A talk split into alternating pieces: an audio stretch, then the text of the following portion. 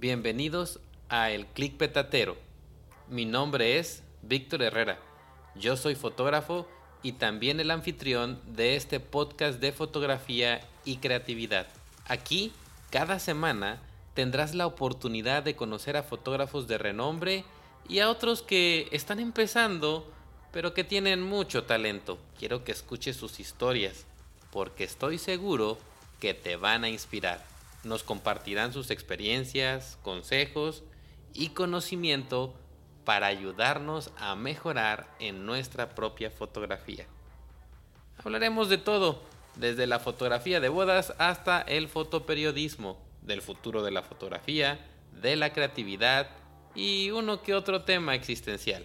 Te invito a suscribirte al podcast y no perderte ninguno de los episodios. Si te gusta lo que escuchas, te agradecería mucho si calificaras el podcast en tu plataforma de preferencia. También puedes enviarnos tus preguntas y sugerencias a través de nuestro número de WhatsApp más 52, que es el código del país, y el número 961-359-4972. Estoy ansioso de conectar contigo y escuchar tu opinión. Empecemos sin más rodeos el capítulo de hoy.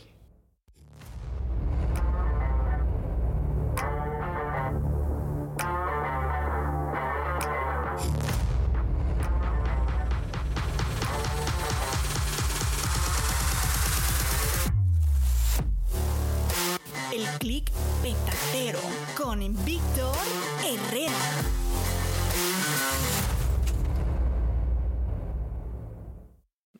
Nuestro invitado de hoy es Saúl Reyes. Él es un joven que se ha destacado por crear un ambiente único en sus trabajos audiovisuales y hoy vamos a tener la oportunidad de platicar con él sobre sus comienzos y qué tan difícil ha sido para él entrar en la industria del cine aquí en México. Bienvenido Saúl Reyes al Click Petatero. Hola, ¿qué tal, Víctor? Este, gracias por la invitación. Eh, mucho gusto y muy este, ansioso de, de poder platicar un poco de, de, mi vida, de mi trayectoria y, y pues todo lo que, que, ha sido, ahora sí entrar, estar, como bien lo dices, ¿no? De entrar a la industria del cine es, es complicado, pero pues este, poco a poco ahí vamos. no tenía chorros de ganas de platicar con alguien que hiciera cine. Y este a Saúl lo conocí por, por la tiendita que, que patrocina el podcast, que es fujiclick.com. por ahí lo conocí y luego eh, tenemos un grupo en común de Fujifilm y he visto su trabajo y la verdad eh, me gusta mucho, mucho lo que haces. Y este y, y, no había tenido así como que eh, la, la, oportunidad y dije, ahora es cuando tengo que, que, hablarle a Saúl para que nos echemos una platicadita y, y a ver qué, qué nos, nos vas a enseñar el día de hoy. Pero como todo quisiera comenzar este por, por tus inicios, eh, saber de dónde eres, eh, cómo fue que, que, se te metió el gusanito de, de hacer eh, cine. Cuéntanos. Claro. Sí, este, pues, no sé, o sea, creo que es muy de, de los que nos dedicamos a la fotografía, o sea, digamos, sea cine o foto fija o video, eh, pues es fotografía al final, ¿no? Uh -huh. eh, siento con mucha gente que he platicado que, que no, a veces no estudió ni eso, pues, o a lo mejor eh, estudió una carrera que más o menos tenía ahí un poquito de fotografía o así, y, pero de repente cayó, ¿no? Sobre todo en el mundo del cine, me he topado a, a muchos que, que, son como yo y yo, yo me sentí como muy especial porque yo estudié música. Yo desde, desde los 12 años este, tocaba la guitarra. Desde los, desde los 12 años empecé a tocar y, este, y pues me gustaba mucho. Y toda la secundaria, toda la preparatoria tenía como mucho clavado esa idea de, de pues dedicarme a la música. Y así pasó, o sea, cuando ya eh, terminé la prepa, eh, yo, ah, bueno, yo soy, ya, ya está, me estaba empezando, ¿no? Yo soy de Oaxaca, eh, de la ciudad de Oaxaca, y este, y justo terminando la preparatoria, pues yo tenía la idea de, de seguir estudiando música, y, y, la música que a mí me gustaba en ese tiempo, bueno, que todavía me gusta, pero pues ya no, ya no toco, la verdad, eh, o muy poco, eh, es el jazz y el, el, metal. En ese tiempo me gustaba más el metal que nada, ¿no? Ajá. Y pues aquí no hay como ese tipo de, de escuelas, ¿no? La única escuela de música está... Eh, aquí es de Bellas Artes y para empezar es guitarra acústica y, y yo tocaba guitarra eléctrica. Entonces, la, la, opción más viable, digamos que era irme a estudiar a Ciudad de México. Y ya me, eh, pues me entré a la escuela de, de, música ahí en Ciudad de México y este, resulta que ya para los últimos nueve meses de, de que me quedaba de, de carrera, eh, había pues como que empecé a meter materias, ¿no? Y, y, ya para el último año no tenía ya tantas, entonces tenía como mucho tiempo libre también y tenía este y de repente por ahí vi una optativa de, fotografía. Y a mí en ese tiempo pues me gustaba mucho hacer foto fotografía con mi celular así de paisaje sobre todo.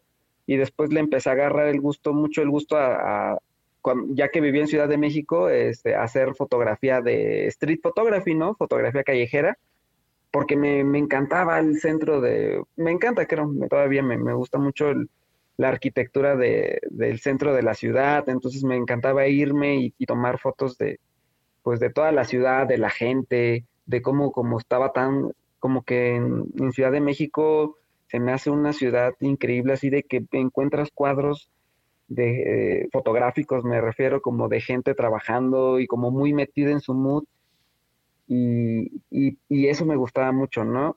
Eh, pero no, nunca se me había ocurrido, pues como estaba tan clavado yo con la música, nunca se me había ocurrido que, que la fotografía, la verdad que sí era muy ignorante en ese aspecto, porque yo no sabía que, que la había, que se podía hacer arte con la fotografía, ¿no? Yo, la primera imagen que tenía de un fotógrafo era, ya sabes, los, este, los fotógrafos que, que hacen fotografía de tamaño infantil, pues, ¿no? Que tienen su negocio, que, que pues, este, a veces ni siquiera eh, tienen, o sea, nada más tienen el equipo, pues, ¿no? Es fotografía muy básica, ¿no?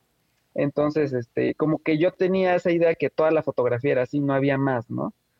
Eh, y, y, como estaba tan obsesionado de repente con la música que, que a las fotos que yo hacía por este con mi celular, pues la verdad que no, no les tomaba mucha importancia, sino nada más era porque, según yo era, no, pues este paisaje se ve bien bonito, pues, ¿no? Pero lo importante para mí era el paisaje, la naturaleza, ¿no? Sobre todo de que viviendo en Ciudad de México, cada vez que venía de vacaciones a Oaxaca, pues empezaba ya a viajar a todos los municipios, a los pueblos cercanos, y pues Oaxaca es muy bonito en ese aspecto, no tiene muchas áreas naturales y paisajes muy bonitos, entonces estar ahí retratándolos con el celular, fue, era para mí eso, pues, ¿no? El paisaje, se trataba del paisaje, no de la foto.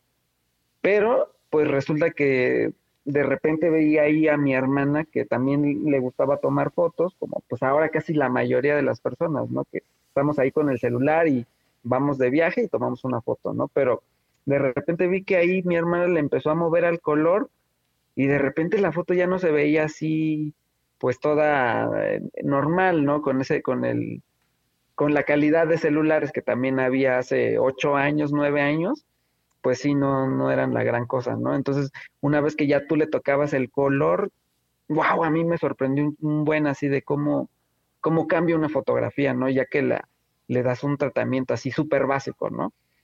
Y entonces me empecé a clavar mucho en la edición y eh, en, en editar las fotos y justamente eso me, me dejó con un poco de, de hambre de, de a ver cómo hacer mejores fotografías. Y entonces me, me metí a, esta optativa, era como una clase extracurricular de, de la universidad donde yo estaba estudiando, eh, y pues era de foto, foto básica, ¿no?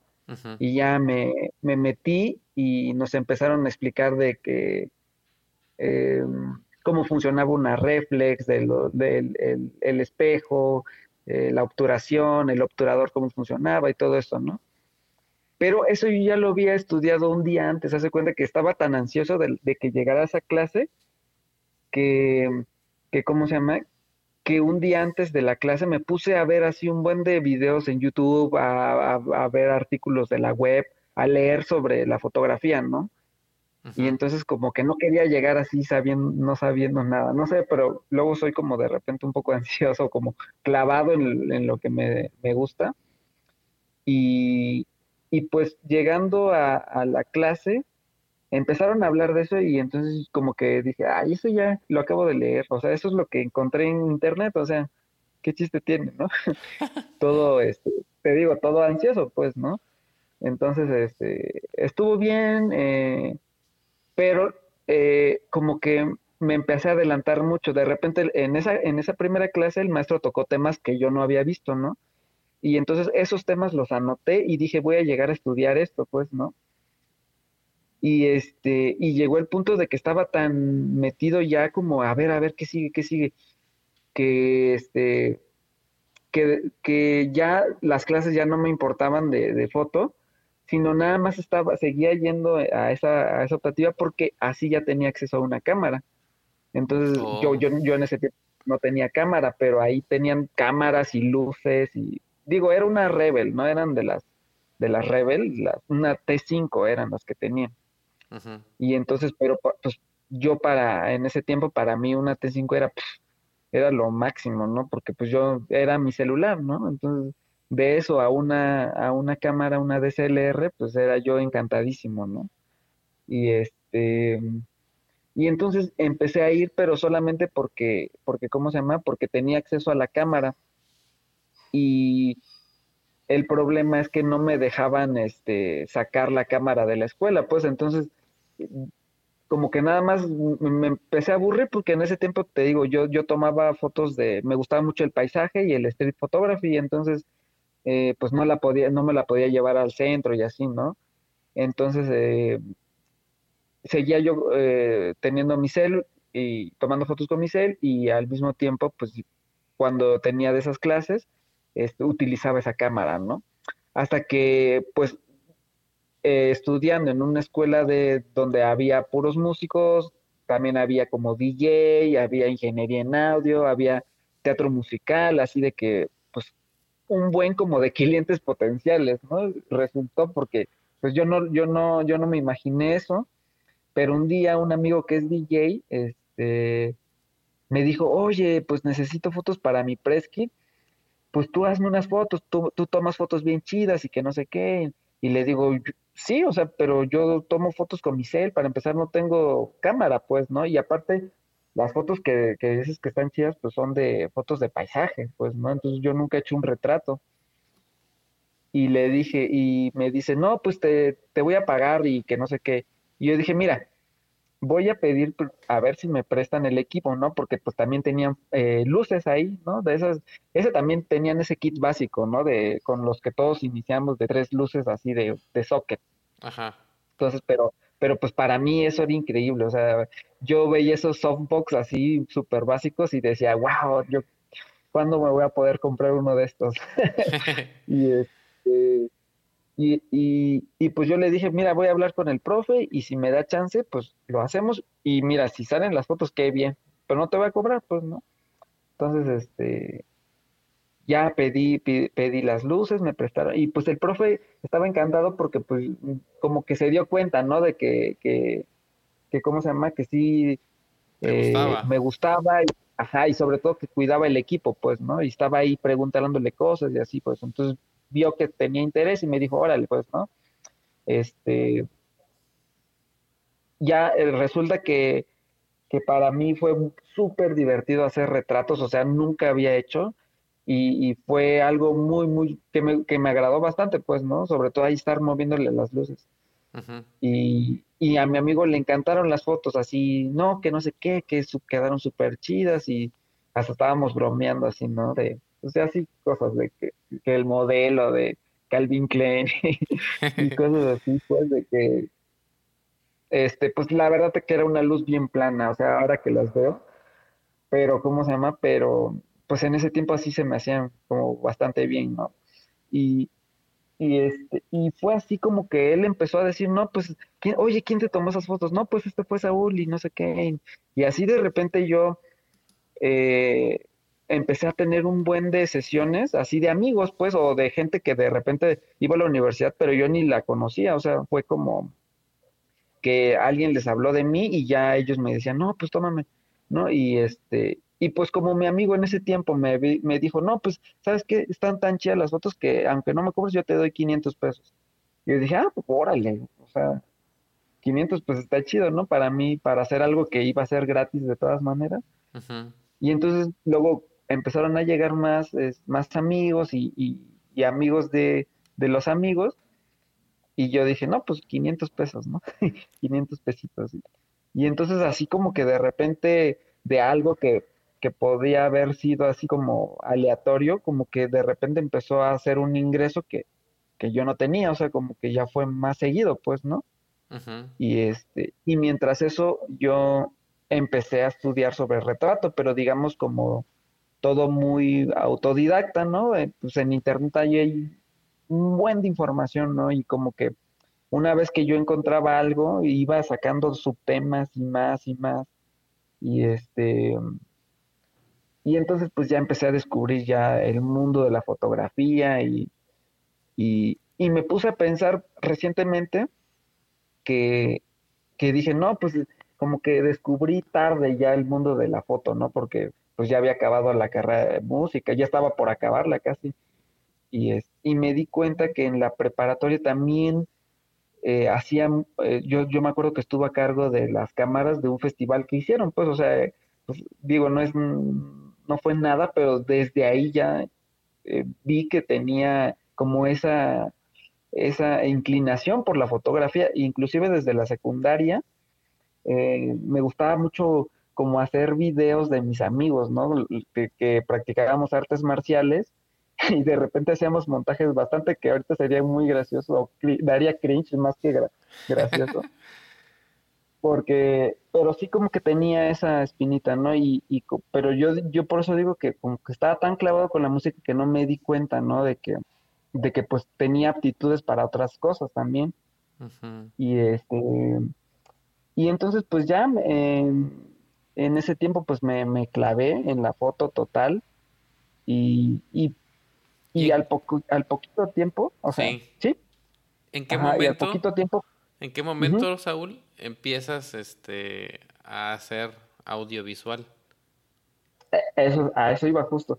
Que al poquito tiempo así de que te estoy hablando de una al año, eh, de empezar a hacer foto, eh, luego, luego me empezó a interesar el video, porque, porque el tipo de foto que me empezó a gustar, como te digo, me gustaba mucho el street, como que luego el street se tiende a hacer como de repente le llaman cinematográfico, ¿no? Pues en realidad es una escena de la vida, pues, pero cuando con, este tipo de fotos son muy narrativas, ¿no? Generalmente una buena foto, pues, ¿no? Entonces, generalmente luego transmiten, transmiten mucho, porque luego tienen mucho contexto, o sea, se tiran así como ilustrando también la situación en donde están. Entonces, este tipo de fotos luego, luego me, me, me llevó al cine. Entonces, a mí me gustaba mucho el cine. Eh, pero te digo, era, pues, no era como un cine de arte, digamos, o un cine de autor, ¿no? Era pues cine comercial, pero pues me, me, gustaba mucho.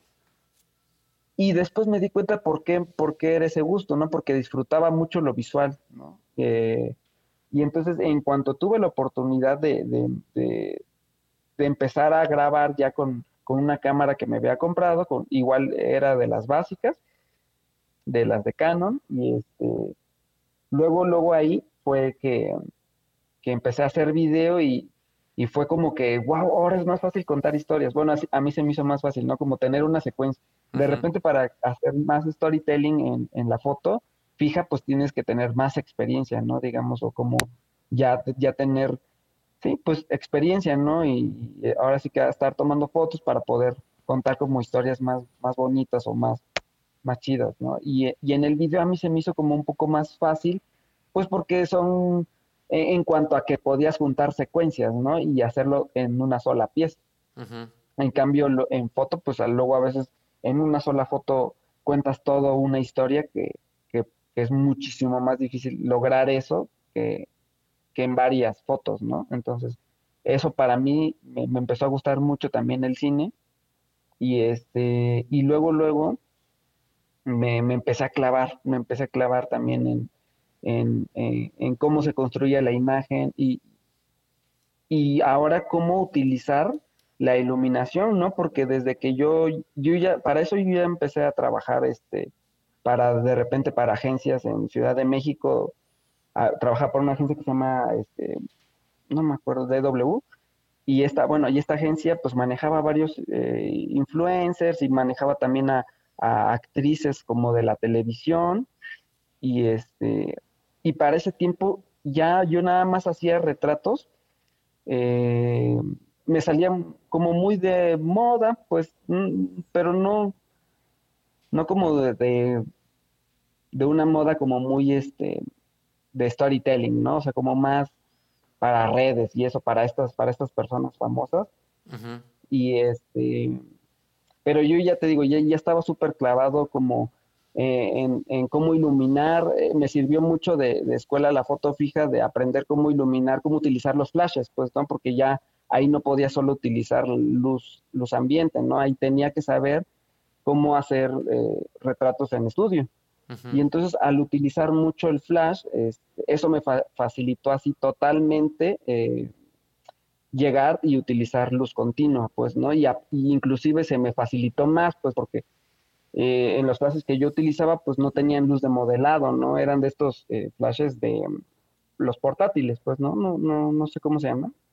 Los, ahora sí que los, normales, ¿no? De, ah, van montados en la cámara. Pues. exacto.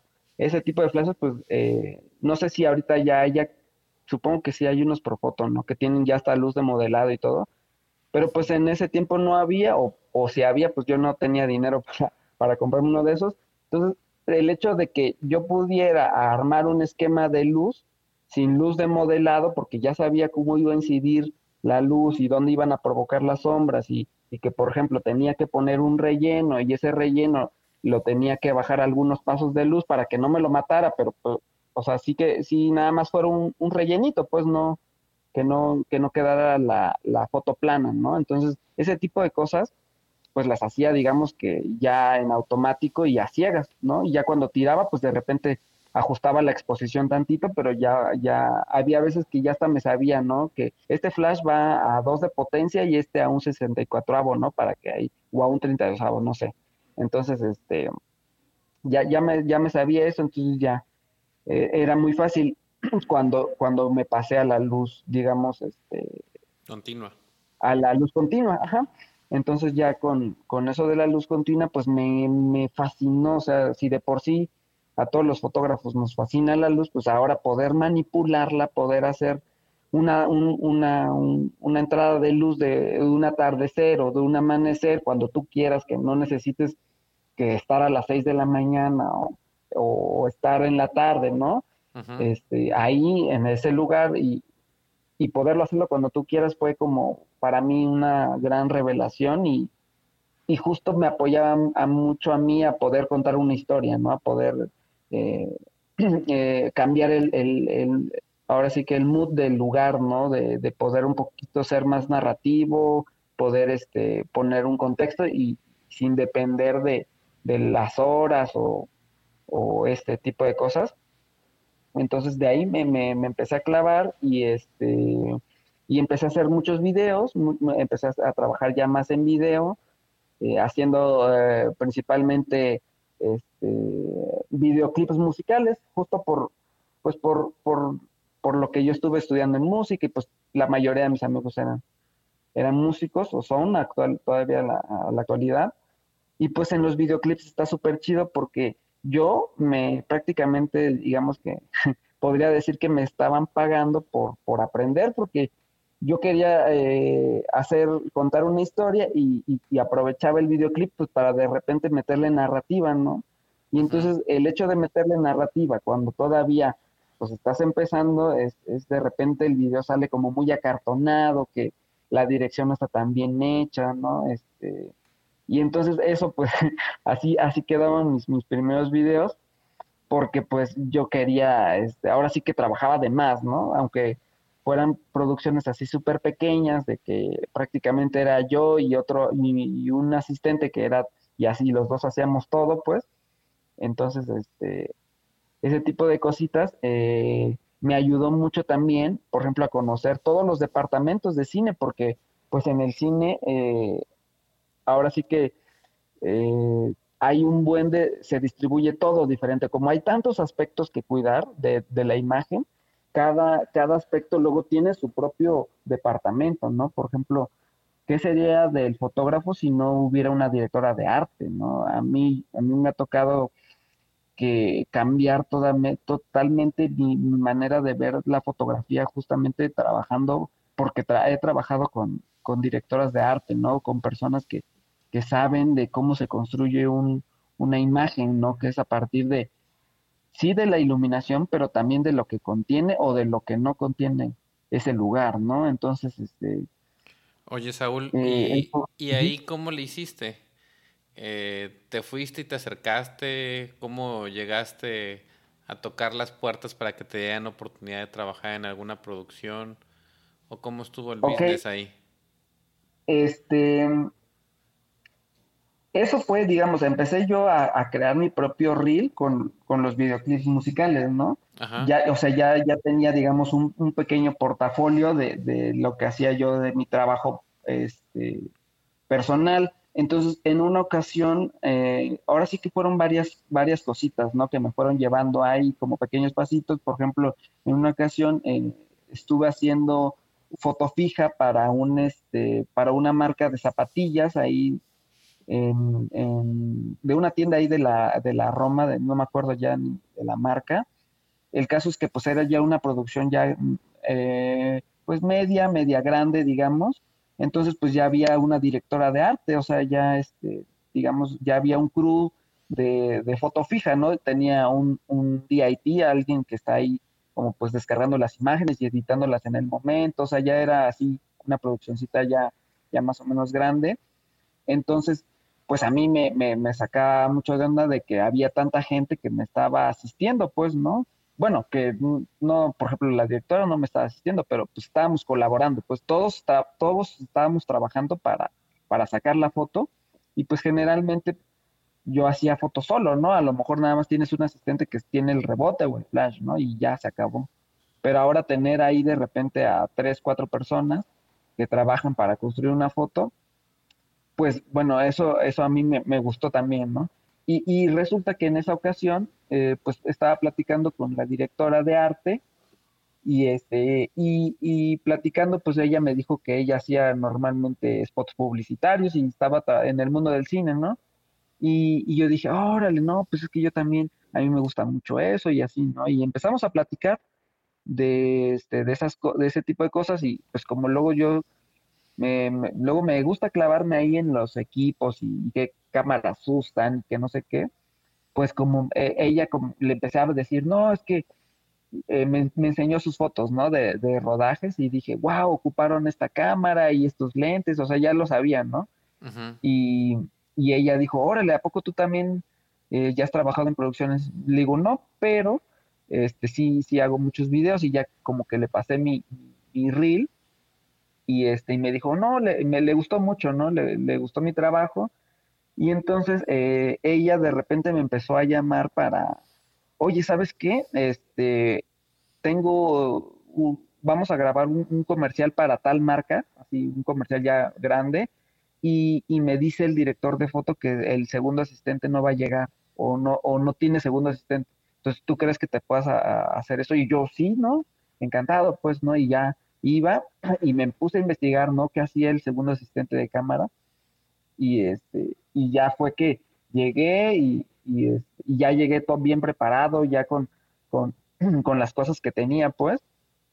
Y así, pues, o sea, empecé así, de repente por ahí, de repente que algún amigo hacía un, corto y tenía su crew, y empecé, este, ah, bueno, y en ese, por ejemplo, en, en uno de los llamados, de repente platicaba con otro, y este, por ejemplo, una vez me tocó platicar con un director que de repente me empezó a llamar ya.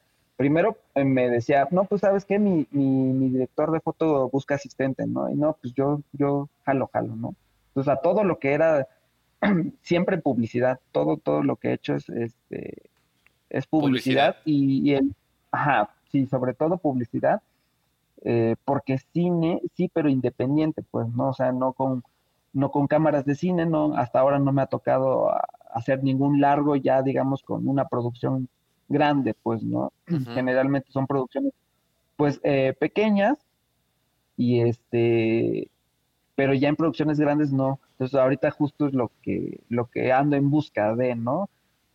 La verdad es que eh, los, los comerciales son muy, muy divertidos porque aprendes mucho, ¿no? Y aparte tienes como acceso ya pues ahora sí que a juguetitos más chidos, ¿no? O sea, de que ya tú puedes de repente eh, rentar un mini móvil, ¿no? Una, una camioneta llena de luces y fierros para montar toda una escena y, este, iluminar como tú quieras, pues, ¿no? Ya no dices, híjole, nada más es que nada más tengo tres luces, ¿no? Y a ver cómo le hago. Sino ya tienes las luces que quieras, pues, y, y luego de lo más, de lo más nuevo, ¿no? Por ejemplo, ahorita en el, en el, en el cine, cine y publicidad, este, pues está habiendo ya una revolución, ¿no? Antes, este, se ocupaban mucho los tuxtenos, o sea, luces que, requerían mucha energía y, eran muy difíciles de usar, se calentaban mucho. Y ahora con el, con el LED, pues este, todo es mucho más fácil, ¿no? Eh, hay, hay una marca. También, ¿no? Y sí, mucho más. Es que, es que es todo, pues todo beneficio, ¿no? pesa menos, no se calienta, muchísimo más barato, pero así abismalmente, este, comparado con todo lo que, antes se utilizaba. Y este, y pues eso también te permite que, de repente puedas tener producciones más pequeñas y que se vean como, como si fueran más grandes, ¿no? Entonces, este, pues así me, me, empecé a meter y, y, y, ya, ¿no? Empecé como segundo asistente de cámara eh, como segundo asistente de cámara, pues tus funciones son como, eh, no, no es nada relajado, de hecho es el que más se lleva la friega porque es el que tiene que estar cargando la cámara, tiene que, por ejemplo, cambiar los NDs, tiene que armar la cámara junto con el primer asistente. Eh, como el primer asistente generalmente está haciendo el foco, pues cada vez que se, tira un, tiro, un, un, take, tú agarras y, agarras la cámara, pues se la quitas al director de foto para que no la esté cargando, porque en el cine pues son, son, este, son rigs pesados, ¿no? O sea, la, la pura cámara y el lente ya este, no se utiliza, generalmente siempre va rigueada, ¿no? Con, con fierros, con jaulas, con accesorios llenos de cables, con, con las pilas, estas pilas que se llaman B-mount, que son unas pilotas, para que la cámara esté prendida todo el tiempo, pues, ¿no? Y, y, y estemos no haya necesidad de estar apagando, ¿no? Que tenga energía suficiente. Entonces, así entre el transmisor y entre, entre cositas, cositas que se van agregando, son, se vuelve un rica de repente de 6 kilos, de 8 kilos. ¿Y qué cámaras utilizan, Saúl? ¿Qué equipo utilizan? Pues mira, eh, por ejemplo, en, en publicidad casi, eh, en todo lo que trabajo en, en Ciudad de México, este, a pesar de que ahorita yo vivo en, Oaxaca, eh, pues la mayor, la casi toda la, prácticamente todo lo trabajo de publicidad de, producciones ya grandes de cine, eh, lo hago en, Ciudad de México. Y en Ciudad de México hay como un estándar, bueno, yo creo que es el estándar mundial, ¿no? De, calidad que es, ahorita son las, las Alexas de Arri. Entonces, generalmente utilizamos eh, Alexas mm, y ya depende de qué tanto presupuesto haya. A, eh, a veces utiliza la Alexa Mini, la Alexa Mini, este, la Mini a, secas, digamos que es una Alexa con chiquita con sensor Super 35. Es un poquito más grande que la PCC, ¿no? El sensor Super 35 eh, esa, esa Alexa generalmente es más, mucho más barata de rentar que la mini LF. La mini LF es como full frame, es de hecho es un poquito más grande que el full frame, ¿no? Pero pues se utiliza como full frame y, y el costo de esa pues es mucho más caro.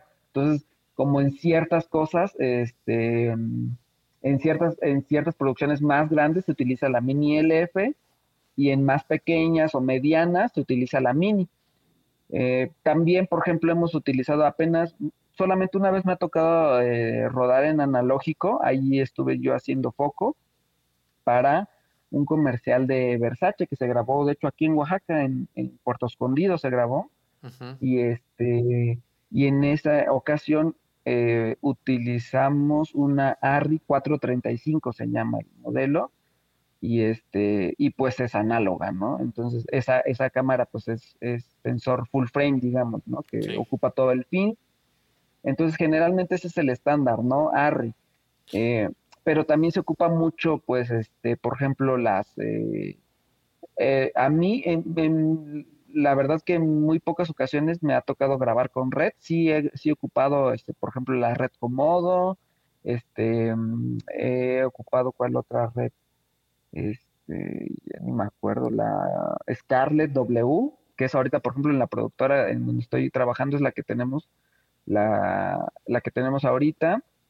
Este, y también, pero te digo, pues la verdad yo no sé como por qué, pero casi no, no, no, no nos ha tocado trabajar con red. Y lo que sí ocupamos en producciones que también no, no hay tanto presupuesto es la Sony, las FX9 o las FX6 son las que regularmente se utilizan. Igual la, la Venice, no, una vez me, me, tocó ensamblarla, pero yo estaba de, de, segundo asistente, o sea, no, no estaba, no la utilicé, entonces, este, pues no, no tengo experiencia. ¿Y el trabajo que haces tú, Saúl? ¿Ahí qué, qué, qué trabajo, digo, qué equipo utilizas? En lo que vemos, por eh, ejemplo, luego ahí en tu... Ajá. Ah, bueno, pues ahí viene donde yo, donde yo conocí a, Fujifilm, que fue este recientemente, ¿no? Tiene que ser un, un año y medio. ¿Cuánto fue que? Pues justo tú, tú me introdujiste al, al mundo. ¿A poco no sabía este, que Pensé que era como tu este, segundo equipo Fuji o algo así. No, no, no. No, para nada. Fue este. Yo en ese tiempo utilizaba una Sony A7 III. Ajá. Y este. Y, y un amigo me, me contó de, de Fuji y yo ya había visto por ahí así en internet, así como reviews de Fuji, que hablaban muy bien del color y así, ¿no? Pero la verdad como que no, no, no, este, no me, no me había llamado tanto la atención. Y me dijo mi amigo, oye, checa, chécate la, la XT4, ¿no? Que, mm, ajá, que acababa de salir, o XT3, perdón. Me dijo, chécate la XT3, que, que tiene muy buenas prestaciones y ya graben 10 bits de color, ¿no? Y fue como de, ay, sí, ya me suena, o sea, me suena y oí cosas buenas, o sea, oí que tenía muy buen color y tal, ¿no? Entonces me puse a investigar y, y ¿cómo se llama? Y la verdad que eh, se me hizo muy, muy buena opción. Según yo, yo al principio pensé porque, eran, porque era ligera, pero la verdad, pues eh, al final los lentes que yo uso no, no son tan ligeros, entonces de todas maneras se vuelve un, rig pesado, pues, pero, pero de toda la reseña, de los colores, todos hablaban mucho del color, del color, del color. Y pues a mí, pues, no sé, si a todos los fotógrafos, pues yo creo que la mayoría nos encanta el color, a menos los que fotografían en blanco y negro, pero, pero es que el color es súper, súper importante. Y entonces, este, no, cuando, cuando la probé, le dije a mi amigo, este, oye, ah, él se acababa de comprar una XT3 y entonces yo ya quería comprarme otra cámara, ¿no? Y le digo a mi amigo, oye, préstame tu, tu camarita, ¿no? Voy a, voy a grabar algo para, pues para ver, ¿no? ¿Qué, qué tal? Y este, yo dije, no, pues me compro una, una XT3, a ver, ¿no? A ver qué sale. Y me fui a probarla y me encantaron los colores y aparte, este, el autoenfoque estaba muy bien, o sea, me, me, sorprendió pues que no, que no, que no fallaba. Él tenía un lente nativo, entonces, este, entonces también eso era, pues ayuda bastante, ¿no? Entonces, eh, este, me, ¿Te, te me gustaban los colores?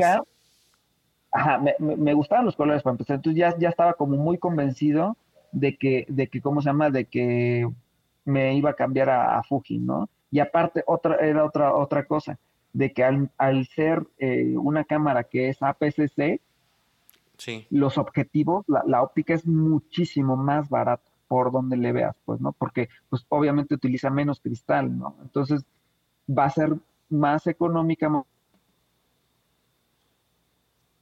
Bueno, Entonces, perdón, ahí te perdí por completo.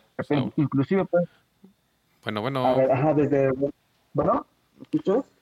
eh, se perdió por completo todo el, todo el audio. Me quedé en la parte donde me decías que eran más baratos. Ah, ok, espérame. Y te escucho otra vez entrecortado. Ahí está. A ver, ¿ya me escuchas? Sí, ¿Ahí todo bien? sí. Va.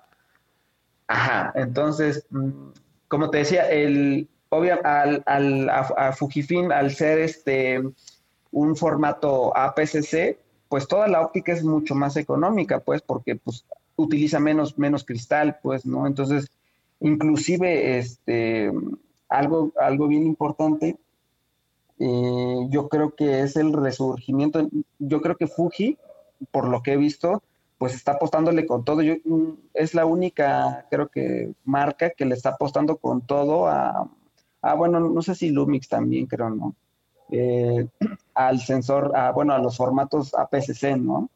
Este, porque de repente pues empezaron a salir todos full frame y todo, todos querían full frame y, y eso también pues como que llevó tan- todo el mercado hacia allá, ¿no? Un buen de ópticas. Igual pasó en el cine, porque este, en el cine ya se buscaba eso, ¿no? De hecho fue por, por, por las DSLR que empezaron a grabar video por ahí, por la 5, la Canon 5D, que la 5, ajá, 5D, ¿no?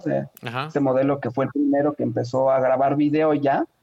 Entonces, eh, eh, pues era una cámara full frame, ¿no? Entonces, de repente tú podías tener un look full frame este, en una cámara DSLR y, y en cine no, o sea, en cine tenías un Super 35.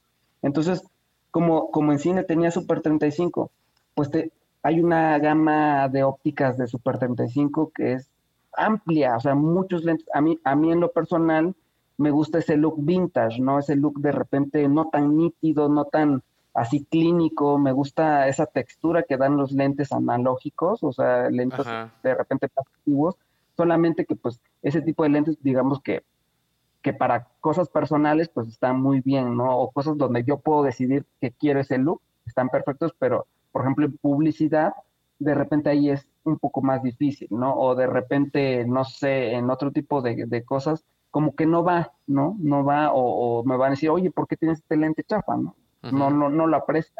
Entonces, para ahí ya se utilizan este, pues, lentes de repente de nativos de Fuji, o de repente yo ta- también utilizo Sigma, es lo que más utilizo. Sí. Y este, entonces, em, bueno, eh, por- Llegaste por eso me- entonces, por eso llegaste entonces a, a Fuji. eh, a Fuji por los colores, Por ¿no? los colores. Y cuando tú haces video ahora, que para tus proyectos, este, ¿sí Ah. utilizas la- las simulaciones? O, o- No, es que, por ejemplo, eh, yo creo que, bueno, para mí, digamos, eh, para mí eso es como un delito de, de, de, ¿cómo se llama? De, de tener tanta potencia en, en, ¿cómo se llama? En, en, la, en esa camarita, en la XT4, Sí. y, y de repente usar las, las, este, y no, y es que al momento de tú usar las em- emulsiones, eh, las emulaciones de, de los rollos, pues estas, Sí. pues es- eh, estás quitándole, tienes que grabar sin perfil eh, con el F-Log, pues, ¿no? Tienes que desactivar el F-Log para poder grabarlo. Entonces, eh, el rango dinámico se pierde así brutal, o sea, brutalmente, pues, ¿no? Porque graba sin perfil. En todas las cámaras, pues, ¿no? En, en la Sony, en las eh, Canon, en, en estas cámaras que ya tienen un modo más robusto para grabar video, si tú le quitas el, el- el logarítmico, pues en la cámara ya, o sea, pues no aprovechas, digamos, no aprovechas todo el, el ¿cómo se llama? Eh, lo que te ofrecen, ¿no? Entonces, sí lo he llegado a usar así sin este sin F, sin, sin con las puras emulaciones del pin pero cuando son cosas muy sencillas no así de repente que se tienen que entregar ya no que son de grabas tas tas tas y, y bandas la media no para que ya porque ya se, prácticamente ya se está subiendo ¿no? entonces para eso todavía está está está muy bien solamente que generalmente eso, las situaciones de luz son muy, muy controladas, pues, ¿no? Para que, para que los colores queden muy bonitos. Si tú tienes la luz muy controlada, los colores te salen increíbles así grabando con las emulaciones, pues, no, no en FLOG. Entonces, tú escoges bien la, el, ahora sí que el color que, y el contraste que más quede de la impulsión que, que quieras y lo grabas y, y, ¿cómo se llama? y ya lo envías, ¿no? Prácticamente ya están listos. Ahí sí, para que te veas, es, es muy, este, por el flujo de trabajo y la calidad que, que digamos que ofrezco en las producciones, no, no puedo, no puedo grabar así sin perfil, ¿no? Entonces, eh, generalmente sí, siempre que grabo es, es en FLOG, pero lo que sí utilizo mucho es que Fuji, eh, en su página oficial tú puedes descargar ahí los LUTs de corrección de color.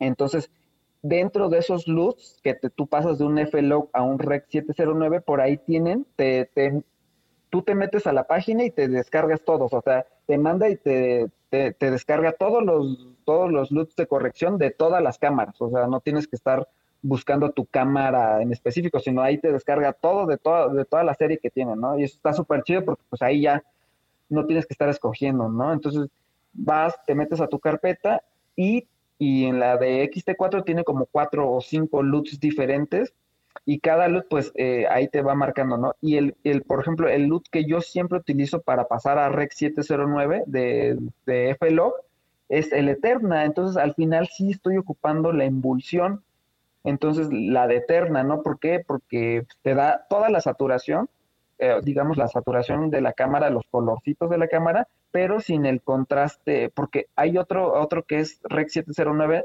eh, P2020, que es el, digamos que sin el filtro de Eterna. Entonces, lo que lo que ese luz te hace es que te da más contraste, o sea, te, te, pone más contraste en la imagen y el Eterna pues te quita la, el, ese contraste, pues como que se ve más bonito, pero mantiene la saturación. Entonces se ve increíble, o sea, hay veces que, que nada más le doy tres, tres, dos, tres movidas a ese look y vámonos, pues, ¿no? Porque los, te digo, eso es lo que más me gusta. Y pues por lo que ahorita, ahorita justo estoy considerando este la, la nueva XH, no me acuerdo decir la S, ¿no? La, 2S, la, que no es de 40 megapíxeles, la que la que es de, que, sigue siendo de 2S que es la que está, ah, eh, pues de cierta manera especialmente hecha para video. Ajá, esa, esa es la, esa es la que, la que estoy considerando. estás echando los ojitos. sí, sí, porque fíjate que este año sí me gustaría ya este, cambiar de cámara, pero eh, todavía no sé, no sé si, este, no sé, todavía no me decido porque también, pues, este, ahora sí que estoy pensando en, invertir en full frame, ¿no? En ópticas full frame. Pero es que, no sé, o sea, algo que te iba a contar que, ya se, me pasó. Sí. Que eh, Arri el año pasado lanzó su nueva cámara. O sea, Arri no lanza cámaras, lanza muy poquitas cámaras, pues no, no, es una, no es una empresa que lance muchas cámaras al año, sino de que su última cámara se lanzó hace como ocho años, nueve años. Entonces, entonces, después de tanto, eh, Arri sacó su nueva cámara que resulta la Arri 35, que justamente tiene un sensor Super 35, o sea que regresa, regresamos al, al, Super 35, vuelven a sacar este tipo de cámaras, entonces esto lo que abre es un mercado, otra vez reavive el mercado del, de, los, de las ópticas Super 35 y, y, por ende pues de la PCC, ¿no? En el, en el mundo de, digamos que de, mm, de producciones más, eh, un poco más bajas, ¿no? Entonces, eh, pues la verdad que la, la H2S, este, no, no, no, no es, no es como que el APC se vaya a quedar obsoleto, pues, ¿no? Porque eh, digamos que ARRI es la pauta que va marcando, ¿no? ARRI es la empresa que va marcando la pauta en lo que se va poniendo de moda en el mundo, porque empieza en el cine y después permea todo, ¿no? Y termina hasta la fotografía. Entonces, este, ese tipo de cosas, pues, justo me hace considerar mucho esa camarita, pues, ¿no? De quedarme, de seguirme quedando en el APCC, sobre todo por, por los colores, ¿eh? es que es eso, es que es... la cantidad de objetivos que tiene, aunque no sé si tú utilizas los objetivos de, de Fuji o utilizas otros objetivos para la T4. Yo utilizo nada más el único nativo de Fuji, eh, tengo el 1428. Ese es el, el, único que utilizo y es de mis favoritos. ¿eh? Eh, yo, yo, yo generalmente digo, utilizo más Sigma Art, pero, y, pero ahorita pues la verdad como que ya estoy empezando a comprar objetivos más análogos o, o que son, o digamos de sin contacto, pues como de cine, pues de esos que son dentados, ¿no? Sí. Entonces, este, Oye, Saúl, ¿y cuáles son eh, algunos de los desafíos más grandes a los que tú te has enfrentado ya en una producción? Eh, con, con, con, la cámara, con esta XT4. O, porque, porque son, es, en general. Mm, pues ahora sí que cumplir con los tiempos. porque, pues como hay mucha gente regularmente involucrada con esto en, en estas producciones y a todas se les tiene que pagar y por ejemplo pues todo el, la renta del espacio que nada más en un día tienes que sacar todo entonces ahí no hay mucho espacio al error no ni como tú ni como foquista ni como director de foto no porque te digo, al, a, lo mejor nosotros vemos de repente hay un comercial y, y, vemos que hay una luz prendida atrás y vemos otra luz de que entra por la ventana y decimos, ah, pues nada más son dos luces, ¿no? Y de repente, digamos, alguien que no es fotógrafo, ¿no? Ahora en corto, esa, esa, luz, esa luz parece que nada más prendieron la luz del DEPA y así ya se ven, ¿no?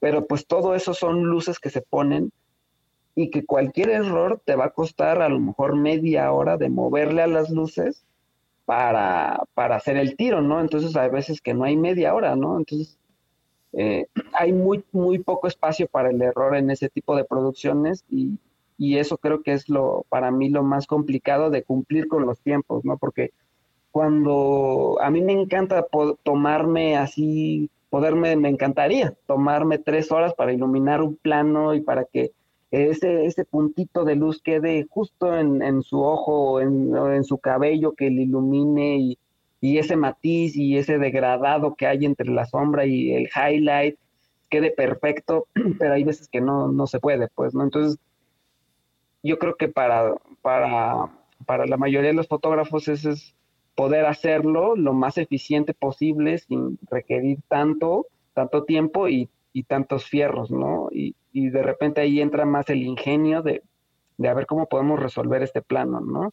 Entonces yo creo que, que hacerlo bien y en, y en un tiempo razonable, porque tampoco no lo vamos a hacer en cinco minutos, ¿no? Ni en diez, pero sí hacerlo en un tiempo razonable que esté dentro de los, de los tiempos de la producción, creo que es lo, lo, lo más complicado como director de foto. Como foquista, pues ahí sí, ahora sí que no, no fallar nunca, porque ahí sí es peor todavía, ¿no? Porque imagínate que tú estás, estás enfocando un, un plano que, que, a lo mejor costó 200 mil pesos ese plano y nada más tenemos una oportunidad y que se te vaya el foco, pues ya estuvo, ya ahí fue tu último llamado. hasta ahí llegaste.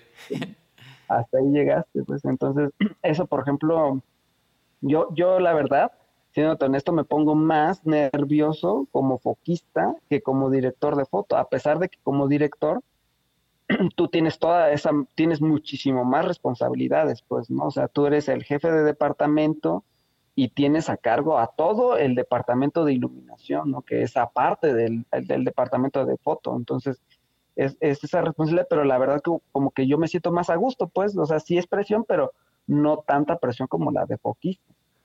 Porque, porque en el mundo del cine es como, ay, es, es bien raro, bueno, no creo, hasta yo creo que ya se me hace normal, ¿no? Que hay, como hay tantos puestos para, para poder grabar, que hay gente que solamente quiere hacer foco, ¿no? Y, le gusta mucho el foco y, su vida es, es, enfocar, ¿no? Y, tener eso, porque es todo un arte, eso, la verdad que, es todo un, arte porque tú tienes que sentir al personaje, tienes que, aunque de repente un, otro personaje hable, tú tienes que sentirlo a ver si sí amerita el cambio de foco, ¿no? O a ver dónde el espectador pondría la atención. Entonces, de repente estar intuyendo eso, pues no, no es nada fácil, ¿no? Y a pesar de los retos técnicos y físicos que, tienes como foquista, ¿no? Pero, este, sí, ¿no? Oye, Saúl, ¿y, cómo, cómo te gustaría que evolucionara tu carrera en el cine? Pues la verdad, sí. ¿Hacia dónde van tus proyectos? Ahorita justo yo tengo ese, pues ahora sí que ese dilema un poco porque eh, la verdad que en, el cine es prácticamente todo es inversión, ¿no? O sea, el retorno no, no, no existe, ¿no? Entonces, por ejemplo, o, es muy, muy complicado, pues, ¿no? Entonces, eh, el hecho de, de, hacer cine es, es, tampoco tú no puedes hacer este digamos, las dos cosas, ¿no? Al mismo tiempo, porque, porque también, por ejemplo, en, en, los comerciales requieren mucho tiempo de preproducción, ¿no? Y, tienes que estar ahí metido y son juntas y, y, también el cine todavía requiere más, más tiempo tuyo, ¿no? Pero a mí me gustaría seguir trabajando, la verdad que todavía sigo aprendiendo mucho, eh, en, publicidad y, me gusta, te digo, tener ahí los juguetes a la mano, entonces, este, eh, me gustaría estar un tiempo más, pero justo yo tomé la decisión de, quedarme en Oaxaca al menos por, pues no sé por cuánto tiempo más, ya llevo dos años, eh, yo creo que pues, no sé, a lo mejor otros dos años y, y este tiempo lo quiero pues como justo porque es una ciudad más tranquila, donde la vida no es tan agitada, tener el tiempo para poder eh, hacer cine, este, pero sí, este, seguir ahorita trabajando en publicidad, sobre todo, pues para generar ese, ese, ese recurso, ¿no? Para poder yo grabar y, tener las producciones. Y este, y, y, yo creo que mi meta es esa, ¿no? A lo mejor eh, juntar, eh, tener, tener recurso eh, con la publicidad y de ahí trabajar en proyectos personales, ¿no? Como una y una, ¿no? Una para acá y una para más. Okay. Porque este, porque si no, yo creo que lo más importante en, en, en la fotografía es siempre tener, bueno, para mí, ¿no? Yo, yo lo considero así, que, que es tener tus proyectos personales, ¿no? Porque si no, ya después todo es trabajo, y todo te tiene que entregar así, ya después ya no lo ves como algo que te apasiona, sino algo que tienes que hacer, ¿no? O sea, como que ah, pues, otra vez la chamba, ¿no? y yo la verdad, la verdad, en de los ocho años que llevo, la verdad que en ningún momento me he sentido como, ay, ya tengo que ir al trabajo, ¿no? E inclusive así hay veces de que tengo que levantarme a las 3 de la mañana porque hay que salir a llamado y ni siquiera luego puedo dormir, ¿no? Por los nervios y la adrenalina y, y 3 de la mañana y vámonos, órale, ah, ya por fin vamos a grabar, ¿no? Ya de repente nada más es un cafecito y órale, ¿no? Entonces, yo, yo, este, hasta ahorita me he mantenido así como muy entusiasmado, todavía no, de repente hay llamados, ¿no? Que son este un poco tediosos o que de repente no son tan creativos eh, en algunos aspectos, son como más, no sé, de repente como estos este, videos de corporativos, ¿no? pero, pero, inclusive, aunque sean estos tipos de videos corporativos, pues está está divertido, ¿no? O sea, me sigue gustando porque pues no los hago todo el tiempo, entonces trato de que mi iluminación sea muy buena, o sea, que cuidar todos los detalles, y entonces es, es bastante entretenido y todavía me gusta, ¿no? Todavía lo disfruto. Eh, entonces yo creo que eso es bien importante para cualquier artista, ¿no? No solo fotógrafo, ya sea músico, lo que sea, eh, o lo que, lo que hagan, que, que siempre tengan sus proyectos personales porque pues sí me, ha tocado conocer eh, a muchos fotógrafos, sobre todo eh, que hacen, digo, cuando, cuando hablo de fotógrafos me refiero a tanto a alguien que hace foto fija como a alguien que hace video, como a alguien que hace cine, ¿no? Porque te digo, al final todos somos fotógrafos, ¿no? Todos manejamos la luz, tenemos que comprender y al final creo que todos tratamos de, hacer algo narrativo, ¿no? Contar algo, ¿no? Que no nada más sea algo, pues para ilustrar, ¿no? Entonces, este, como fotógrafos, yo te digo, yo he conocido como a varios que, que ya son, pues a lo mejor que ya llevan muchos, muchísimo más años que yo y que ya, o sea, a ellos no les importa, ya como, ah, sí, sí, o sea, como que sí, pues yo nada más hago mi chamba y así, ¿no? Entonces, ya, ya no les veo esa, esa, esa chispa, esas ganas de, a ver, exacto, ¿no? Y, y, y yo creo que a mí es, yo la verdad que es como de mis miedos, de mis peores miedos, ¿no? De que llegue el día en que que ya tenga que, que me cueste levantarme para ir a tomar fotos, para ir a grabar un video, para hacer esto, porque, porque no sé qué voy a hacer, porque todos los días, o sea, todas las veces que yo hago mi trabajo, lo, lo ¿cómo se llama? Lo hago con gusto, ¿no? Me, me gusta mucho, entonces yo creo, o sea, para mí no, para no perder eso, siempre es importante los, los proyectos personales, y en este caso yo, pues te digo, es el cine, Claro. Entonces, este, poder trabajar en... En el caso, por ejemplo, de, de, alguien que, quiera empezar a hacer sus proyectos audiovisuales y tal vez este él dice, no, pues lo único que tengo es una XT4, una XT3, unos lentecillos ahí. ¿Qué, le pues, recomendarías? ¿Qué le recomendarías? Mira, pues, pues para todos los que vayan empezando, que si tienen un XT4 o un XT3 ya están rayadísimos, porque, porque no me, o sea, ya es, ya es un equipo, yo, yo inclusive ya he grabado así cosas como para marcas ya grandes con una XT4, o sea, te digo, es, es, es un equipo ya profesional. ¿Sabes lo único? Que por ejemplo es, hay que tener más cuidado con con no grabar como en, zonas donde haya mucho sol directo, porque ahí sí luego te pueden marcar sobrecalentamiento, pero si tú, si tú tienes un, equipo, una XT3, las XT3 ahorita ya están súper asequibles, la verdad a mí se me hace que una cámara tan potente pueda, pueda estar a un precio súper asequible, a mí se, de segunda mano, pues, ¿no? Inclusive creo que hasta nuevas están súper bien para todo lo que ofrecen, ¿no? Entonces, este, ahora sí que no te esperes a tener, no sé, eh, tales lentes de super lujo, digamos de gama super altas, unos Cook, unos Master Prime, no sé, con lo que tengas, el chiste es, es, es, es contar historias, ¿no? Es armarte tu, tu guioncito, juntarte con tus amigos. Eh, como bien dice, a mí me, gusta mucho esto que dice Guillermo del Toro, ¿no? Eh, en la escuela, la verdad que sí te sirve mucho, pero te sirve mucho para conocer a la gente con la que vas a trabajar, ¿no? Porque pues en, el, en una escuela de cine eh, todo mundo quiere hacer pelis, ¿no? Bueno, se supone que para eso van, ¿no? Para, para, porque les gusta eso, ¿no?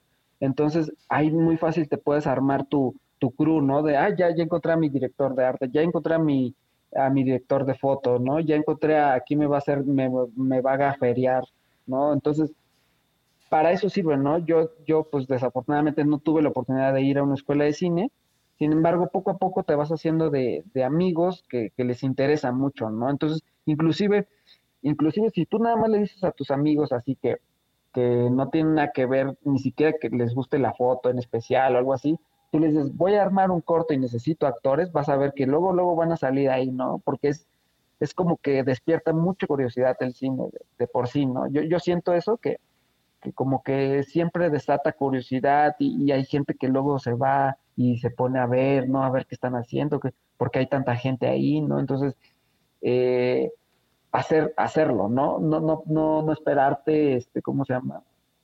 A tener todo, las mejores luces, eh, el mejor, los mejores lentes, sino si con lo que tengas, ¿no? Si tienes, ¿cómo es estas cámaras? Este, hay unas todavía más, más sencillas de Fuji, ¿no? Las, eh, S10. Ah, la X10, sí. Esa, esa, esa también está muy, muy chida. O sea, eh, no recuerdo que si esa es la S10 o bueno, tú es S10, mejor, sí, es la XS10. es como una, prácticamente como una XT4, ¿no? O sea, pero con ciertas limitantes, pues, pero esa misma calidad te entrega prácticamente, ¿no? Aparte creo que es igual 4K, no sé si también tiene 60 o nada más 30. Pero, o sea, de hecho en cine se, ocupa el 24, entonces ya, ya va sobrando, pues, ¿no? Entonces tienes un buen rango dinámico, tienes los colores que, que lo... Yo siempre, perdón que haga énfasis, pero es que sí, los colores, qué bruto, ¿no? O sea, son... Eh, justo también, por ejemplo, esa fue una de mis de las cosas que me decidí por también este no seguir en Sony porque en ese tiempo la, la Sony este tiene como tendencias al verdoso entonces de repente ese verde no no sé era muy verde de repente no digo se puede corregir en, en cómo se llama en post pero o sea, qué mejor que ya tengas estos colores ya hechos, ¿no? Ya cocinaditos. Entonces, es mucho tiempo, o sea, porque en video pues son varios clips que tienes que editar y que tienes que igualar, ¿no? Entonces, si tú ya, eh, ya de por sí ya los, les metes un loot y entonces ya te, ya te los convierte a Rec 709 y ya están prácticamente los colores hechos, nada más le metes tantito más contraste o corriges tantito y ya, y ya está. Entonces, este... De hecho, de hecho, la... en, Premiere o en Final Cut? edito en Premiere y en DaVinci generalmente. Este, el color lo trabajo, pues yo, yo, yo llevo muchos años ya editando en Premiere con, con el que aprendí, digamos, y es eh, el que siempre he utilizado. Y ya este, más recientemente, hace un par de años, ya empecé a, editar en, en, DaVinci, sobre todo porque me empecé a clavar mucho en el color, pues te digo, en estas eh, por eso, por eso me gusta Fuji, ¿no? Porque me gusta mucho el color, me gusta poder editarlo bien con con todas las herramientas súper precisas que tiene DaVinci. Y entonces DaVinci es el, eh, yo creo que el mejor eh, editor que he probado yo en cuanto a tratamiento de color. Porque tiene muchas, muchas cosas muy específicas y, por ejemplo, cosas súper básicas como desde cuando tú mueves los highlights, eh, por ejemplo, si tú bajas los highlights en Final Cut, de hecho ahorita en la productora que, que estoy trabajando utilizan Final para, para, para editar y la verdad que no me gusta nada su módulo de color, es muy básico. Em, tiene muchas cosas chidas el Final, la verdad, para, para hacer una edición muy eficiente, pero en cuanto al color, como que no me late tanto el, las herramientas, ¿no? Están como muy primitivas. Este Premiere ahorita ya se actualizó y tiene como herramientas un poquito mejores, pero Da Vinci te, decía en cosas como súper básicas, como bajar los highlights. Si tú bajas los highlights en, Final o en Premiere, no solo te baja los highlights, sino también te afecta los medios tonos. Entonces, ese tipo de cosas en, en DaVinci no, no, no, no pasa, ¿no? Si tú le bajas a los highlights, solamente te baja las altas luces y nada más, ¿no? No, no se mete con tus medios tonos. Entonces, cosas así te dan muchísimo más control en la imagen. Entonces, es por eso que yo para, para editar eh, utilizo, para editar color, utilizo DaVinci. Ok. Eh, ¿Con qué te quedas de esta plática, Saúl? de esta plática. Este. Mm, pues yo creo que lo más importante fue lo de siempre tener en cuenta, por más trabajo que tengamos, por más cosas que, tengamos, tenemos que tener en cuenta que siempre el trabajo personal es lo más importante, ¿no? Si es que no queremos perder esta pasión por, por lo que hacemos, porque yo creo que, que somos muy privilegiados, la mayoría de la gente no hace lo que le apasiona, no se dedica no, no, se dedica a eso desafortunadamente. Entonces yo creo que somos muy privilegiados al poder vivir de lo que nosotros nos gusta. Entonces, para que nos siempre nos siga gustando, siempre tenemos que buscar esa manera de hacer nuestros proyectos personales, ¿no? Porque eso quiere decir que creo que todavía tenemos ese interés, ¿no? Yo creo que el día que, que diga, ya no, pues ya no se me ocurre nada, ya no quiero hacer nada, pues ya me va a dejar de interesar la foto, ¿no? Ya, pues ¿para qué? Si ya lo sé todo, pues, pero pues nunca voy a saber todo. Entonces siempre va a haber ese, esa razón para probar algo nuevo y nunca, nunca abandonar o nunca dejar de lado los proyectos personales, siempre tenerlos como en prioridad y, y, hasta para tu trabajo, ¿eh? porque y en mi experiencia, las cosas que yo me tomo personales siempre son las que más trabajo me dan, ¿no? ¿Por qué? Porque yo propongo algo y me lo, y lo construyo así y a los clientes son los que más les gustan, ¿no? Entonces, también eso, eso es este... Importante. Eso es súper importante, ¿no? Claro. Y, por ejemplo, igual y, pues mucha gente que te escuchan, pues ni idea quién, de quién soy yo, ¿no? Pero a lo mejor tal vez conocen a Félix Hernández, que es un fotógrafo, no, sé si tú lo conoces, que es de Cancún este Félix es, también lo que dicen, ¿no? Es, es que el trabajo personal ahorita me llevó a tener los contratos más grandes con empresas este súper eh, eh, grandes, pues, ¿no? Ya internacionales, ¿no? Entonces, Hot Wheels y, todas estas Star Wars, Lego, todas estas empresas donde ya son producciones de, de muy, muy grandes, fueron gracias a que este Félix hacía sus producciones, sus sus fotos personales, pues, ¿no? Que en este caso era como de, de juguetitos y eso, y pues creaba toda una atmósfera y todo eso. Todo hacer hacerlo, pues al, al final va a llegar al cliente, ¿no? De alguna otra manera, si tú le pones pasión a lo que haces, pues no vas a estar diciendo, ah, ya, ya no voy a seguir editando porque ya tengo flojera. No, no, pues me quedo aquí hasta que me gusten, ¿no? Y, y eso se va a ver reflejado ya en el trabajo final y, seguramente a alguien le va a gustar mucho y lo va a compartir o algún potencial cliente lo va a ver y va a decir, este, este, esta persona sí trabaja bien, pues, ¿no?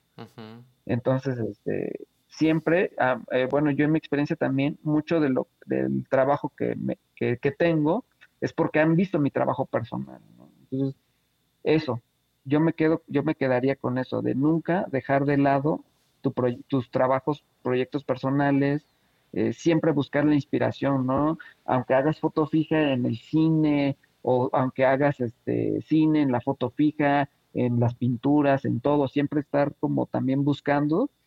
Eh, sé que pues, es difícil, ¿no? Luego a veces tenemos mucha saturación de trabajo y, y luego es complicado tanto tener este, proyectos personales como pues estar viendo pelis, estar eh, yendo a museos, estar conociendo, este, pintores o estar como pues eh, inspirándote más, ¿no? Pero, pero siempre yo creo que hay, hay que encontrar el momento, sobre todo para disfrutar, pues, ¿no? Para seguir, seguir tomando fotos como la primera vez, ¿no? Que, toda la adrenalina, toda la emoción de, poder tomar fotos y llegar y, y, verlas en tu compu y decir, ¡ah, la bestia, la estoy rompiendo! aunque no, pues, así luego, ¿no? Pero, pero pues ver tu progreso, ¿no? Eso es como súper alentador a mí, a mí se me hace.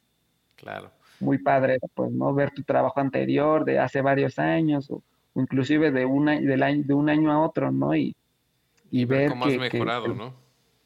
Ándale, sí, o sea, todo eso es, es, es, este, es importante, pues, ¿no? Y qué mejor hacerlo con, con, tu, con tu chamba personal, ¿no? Claro. Pues fíjate, Saúl, que yo me quedo mucho también con la parte eh, en la que nos platicaste al principio de cómo estudiaste música y no estudiaste cine, pero todo comenzó con la fotografía, el gusto por la fotografía y las ganas de aprender. Porque a veces eh, pensamos que lo que mencionabas hace rato, ¿no? Esperar a que llegue la cámara más cara con el lente más caro. Cuando tenga eso, entonces voy a hacer un, buen proyecto. O este, cuando vaya a, tal, tal escuela, voy a poder hacer esto. Y bueno, creo que en tu caso tú nos has demostrado cómo cuando tienes el deseo por hacer algo, eh, luchas por él y vas creciendo poco a poco, vas aprendiendo de lo que tus recursos te van permitiendo, eh, de la gente que te rodeas, de cómo se llama, de, la gente que te brinda la mano y como para una persona que va empezando, una persona que quiere hacer este audiovisual, cine, pues muchas veces lo vemos a veces muy lejano, ¿no? Y decimos, uy, no, está como que en chino, ¿no? Poder hacer eso pero creo que la prueba eh, viviente de lo que nos has platicado es que simplemente es, es quererlo, trabajarle mucho en tu trabajo para que eh, volteen a verlo y siempre estar en constante, en constante educación hacia ti mismo. Es decir, seguir aprendiendo para poder eh, mejorar tu trabajo.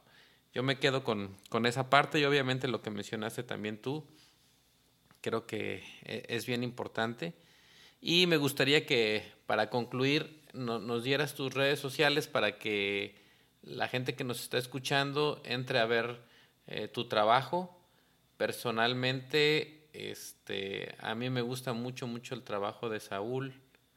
Eh, Muchas gracias. Así que, por favor, compártenos, Saúl, tus redes, por favor. Este, sí, pues eh, realmente no, luego no estoy muy activo en, en, redes, este, cosa de cineasta.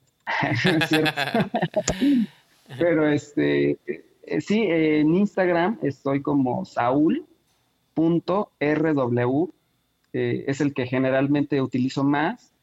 Y este, también en Facebook, la verdad que Facebook no, no, no le muevo tanto, pero también estoy como saúl fotografía. Ahí, ahí me pueden encontrar, ahí este, a mí me encantan hablar de, ahora sí que eh, palabras limpias, pero me encanta hablar de fierros. este, entonces, si, si tienen dudas ahí de, de cámaras, de lentes, o si quieren echar la plática, con gusto ahí mándenme un DM y, y se arma, ¿no? Si, si, si igual, si, como digo, si tienen dudas de, de a ver cómo empezar a entrar a la, industria del cine, este, de repente sobre guion, sobre estructuras narrativas, sobre cosas técnicas, yo encantado, ¿no? Porque eh, inclusive, eh, no, no, lo mencioné, pero ah, en ocasiones doy, doy clases aquí en Oaxaca de, cinematografía, en una escuela ah, por acá.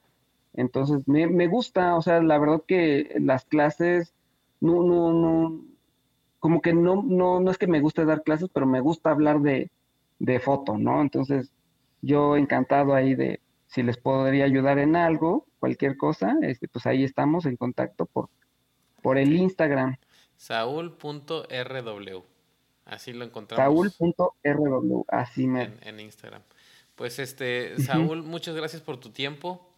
Eh, agradecemos mucho que hayas compartido con nosotros esta eh, tu experiencia y, creo que esto puede servirle a los que están deseando hacer audiovisual y que puedan incursionar eh, en este medio a todos los que nos escuchan les agradecemos bastante el tiempo que dedicaron a escucharnos en esta ocasión. Y esto fue el Click Petatero. Este podcast es patrocinado por Fujifilm de México y fujiclick.com. Con Fujiclick captura el mundo como nunca antes.